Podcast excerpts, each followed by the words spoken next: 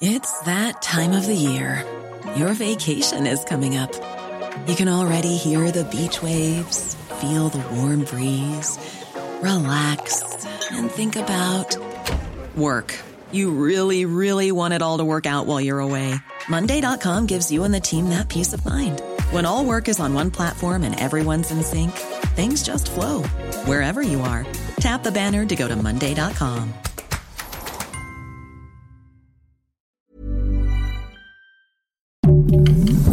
Heraldo Podcast, un lugar para tus oídos. Noticias del Heraldo de México.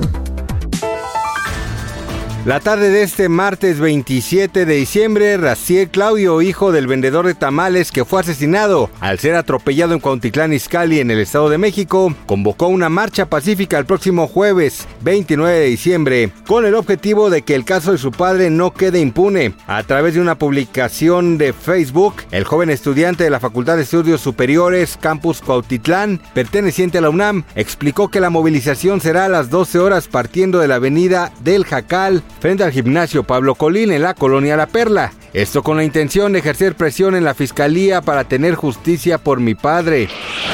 Dos de los tres niños que fueron mordidos por un murciélago en el estado de Oaxaca se encuentran en un estado de salud grave, por lo que el sistema de salud del estado los atiende con medicamentos contra la rabia. Sin embargo, el titular de la Subsecretaría de Prevención y Promoción de la Salud Hugo López Gatel indicó que aún no se ha comprobado que el virus esté presente, por lo que será esta tarde cuando se conozca si se trata de un caso de dicho virus. Rusia prohibirá a partir del 1 de febrero de 2023 la venta de su petróleo a los países que apliquen el tope a los precios del crudo ruso fijado a principios de diciembre en 60 dólares el barril por la Unión Europea, el G7 y Australia. El decreto que estará en vigor entre el 1 de febrero y el 1 de julio matiza que la prohibición podrá no aplicarse en casos individuales en virtud de decisiones especiales de la presidencia. El actor Pablo Lyle vivió su primera Navidad en la cárcel de Florida luego de que en octubre pasado fue declarado culpable de homicidio involuntario tras un incidente vehicular ocurrido en 2019. Gracias por escucharnos, les informó José Alberto García. Noticias del Heraldo de México.